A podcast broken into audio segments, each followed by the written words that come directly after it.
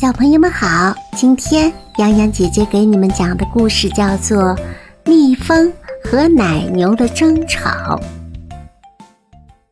我对人类贡献最大，胡说，明明是我对人类的贡献更大。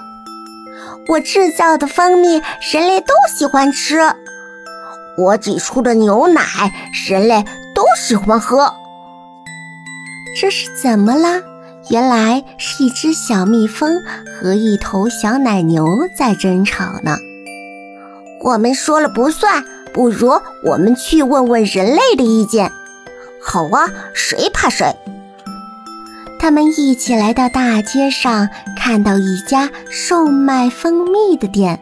店员说：“我们更喜欢蜂蜜，不喜欢奶牛。”他们又来到一家售卖牛奶的店。店员说：“我们更喜欢奶牛，而不是蜂蜜。”这下他们都无话可说了。故事播讲完毕，感谢您的收听。